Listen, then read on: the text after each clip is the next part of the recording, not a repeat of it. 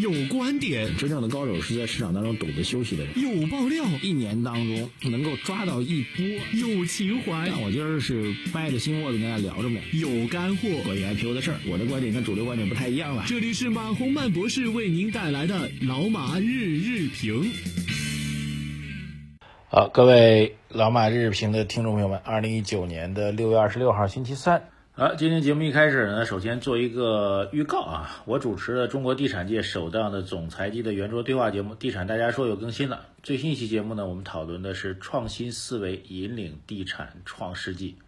节目嘉宾呢，有我的老搭档易居企业集团的首席执行官丁祖玉，另外呢，还邀请到了凯德集团总裁兼中国首席执行官罗振玉。刚好呢，我这期节目的录制时间呢，正好是凯德集团进入中国的二十五周年。啊，也拜访了刚刚亮相的位于北外滩的全球第十座、上海第三座的来福士广场。在中国地产蓬勃发展的二十年时间当中呢，外资房企自身经历了怎样的变化？在未来地产的下半场当中呢，又会有怎样的创新呢？更多内容大家可以收看我们的节目了，可以通过上海航空、深圳航空、山东航空以及中国国航机舱电视，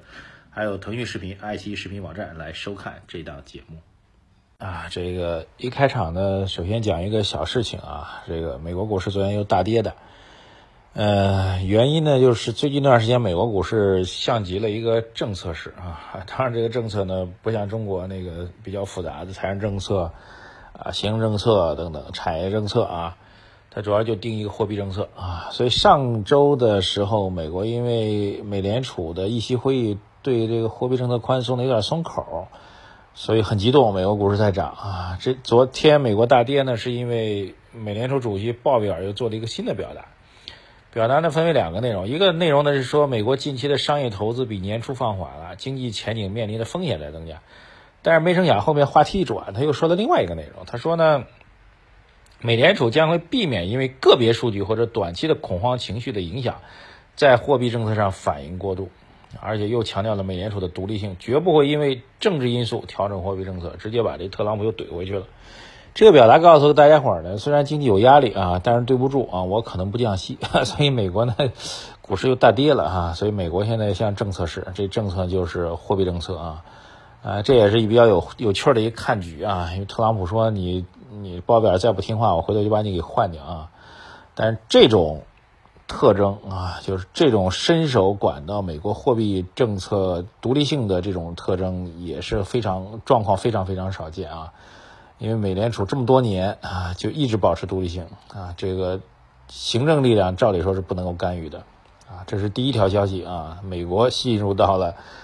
政策式的环境当中啊，加引号的啊。后面两个大事儿呢有点相似啊，第一个呢就是昨天 A 股也大跌的。A 股大跌呢，这个面上是跟两个招商有关系啊。第一个呢，招商证券昨天开年终的啊，一年中间的那个投资策略报告会，招商一开会，股市就暴跌啊。据说招商的老板自己开会致辞的时候都说，希望这两天股票不要大跌，因为昨天开一天，今天还要开啊，各位，今儿招商的年终会议还要开啊。哈。所以经常开玩笑说，招商证券的这择时能力是全中国券商当中最牛最牛的啊！当然这属于开玩笑啊。第二个招商相关，招商银行啊，招商浦发啊，这个包括这个三家银行吧，那么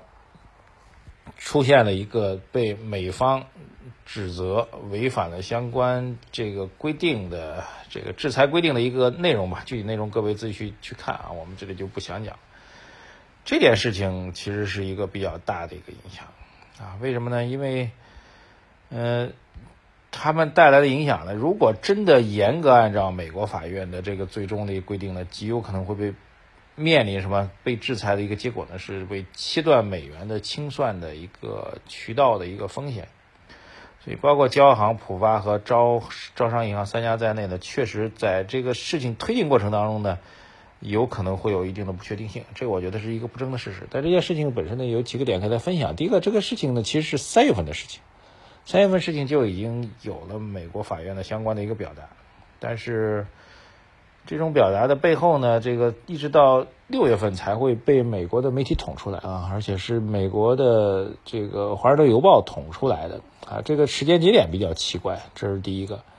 第二，如果从最坏情况来讲，真的按照这个美国法院的说法，三家银行的所有的美元清算的资格资质全部被叫停啊。那么最最严格情况下，这三家银行从此呢就没有参与美元业务的任何的资格和权利了。那会产生多大影响呢？目前来看，对招商和交行影响比较大，两位两家都是全国性的股份制银行，特别交行是我们五大国有银行啊，但是现在算邮储是六大国有银行之一啊，可能会影响比较大。浦发的其实这个海外业务并不多，浦发甚至在美国都没有分支机构，对，所以严格来讲，如果最坏情况来讲，对交行和招行影响会比较大啊。当然，对于浦发来说，表面上影响不大，但实际上也一样，因为你既然要开展国际业务、开展高端客户业务、开展进出口贸易业务、服务跨公司的话，那你这块业务如果受影响，那肯定还是会受影响。所以，如果真的执行的话，影响会比较大。第三个要跟大家讲的这个点呢，就是，呃，这件事情如果。真的能否执行？我这打一个问号，因为确实来讲，美国这个对外的司法管理呢，有一个所谓的长臂管辖的一个权利啊，这个是美国自己想出来的一个权利。这个权利泛滥到什么地步呢？就是美国认为，如果你出现了不管是经济犯罪还是刑事犯罪，只要你这个犯罪的主体跟美国搭界，搭界到什么地步呢？就是你使用美元来结算，或者你没有用美元还结算，还没有形成贸易关系。但是你合同里面约定的这个计价的方式是用美元啊，再泛一点就是，如果你这个贸易双方在贸易合同使用过程当中使用了美国的服务器在美国的邮政邮电子邮件的信箱，都会被这个所谓美国的所谓长臂管辖。什么叫长臂管辖？就长胳膊，我伸伸伸出长手来管你啊，都会被美国这长臂管辖原则去去进行这样一个起诉也好，甚至直接抓人啊。呃，这状况确实是一直都有的，而在过去历史当中呢，美国这种长臂管辖权在整个欧美体系当中确实很牛啊！大家有兴趣可以读一本书，叫做《美国陷阱》啊，就是美国直接因为这个长臂管辖权，把法国的阿尔斯通的高管直接人就给抓了啊！这个我们在现在的这种国际法的社会当中，好像是非常难以理解，但是真有这样的事情。但是还好，我不相信美国人能够这法律权限能够大到直接到中国来抓人啊！我们觉得这是不可能。当然，其实类似的，其实像这个孟晚舟事件，其实有点类似啊。美方提出来这样一个这个这个作为移送的这样一个条例啊，直接在加拿大就对孟晚舟进行了这样个人身的一个限制。对，当然我们想啊，这个整个这个权限是美国在欧美区域啊，这个。横行霸道的一个重要的一个特征和表达，那在中国真正去执行和落实，但是它可以去对美国市场相关的业务进行制裁，这个我们没有办法去干预，或者只能认啊。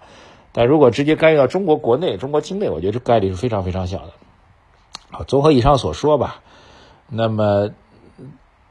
总体的结论呢，这件事情的影响还会发酵下去啊。双方的各方面的对抗啊，中美之间各方面对抗，不止在贸易领域，在经济这种领域，在法律领域，看来都还在进行当中。呃，期待着短时间能够一揽子解决方案。就本周很重要的会议，我们提过很多回了。期待着本周很重要的会议能够一揽子解决，也不大现实。但是还是那句话，只要能谈就是好事啊。毕竟这种摩擦是不可能完全断绝的。但是还是我昨天在中午我在私密圈里面曾经讲过这样一个事情，我说这个下跌呢，其实并不会太多影响，类似于招商啊这种股份制银行当中最好银行啊这样一个大帽子，长期以来是这么好的一个优质公司。暴跌之后反而会是介入的机会，我觉得这个也是毋庸置疑的，好吧？这就这可能就是啊，至少可能就是巴菲特说的，你们都很恐惧了，对于某个个股很恐惧，都在狂抛的时候，个股出现极大负面消息的时候，是不是就是买入的机会呢？啊，这个内容讲到这里啊，第三内容就是这个牛市啊，本轮所谓牛市的总龙头公司哈中信建投被他的母公司中信证券清仓式减持，直接减持的市值呢接近百亿。啊，这条消息挺有意思啊！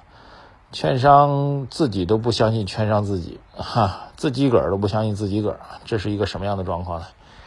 那今天券商的走势会比较分化，中信建投肯定是大跌吧？我觉得，那中信证券呢，一下子获得了一百亿的这个收入啊，一百亿收入基本上就都是利润，因为它入股的成本应该非常非常低，所以中信证券应该是大涨吧？所以这券商板块到底是听中信证券的呢，还是听中信证券？他他他这个他老爸这个中信呃，究竟是听中信建投的，还是听他老爸中信证券的呢？我也不知道了。今天这个券商板块开启了这个看戏模式。总之呢，券商板块涨到今天这个位置，如果后面简单来说，基本原则，如果券商板块的股价涨到今天这个位置，如果后面没有持续性的股市上涨，确实有泡沫。但如果有持续的上涨，短期还是有机会的，哈，只能这样来说。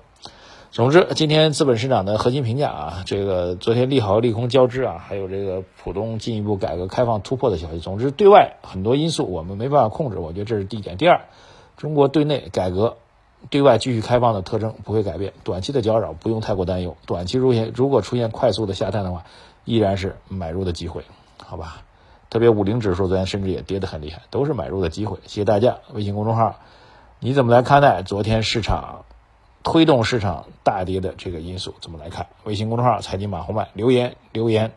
点赞转发，谢谢大家，再见。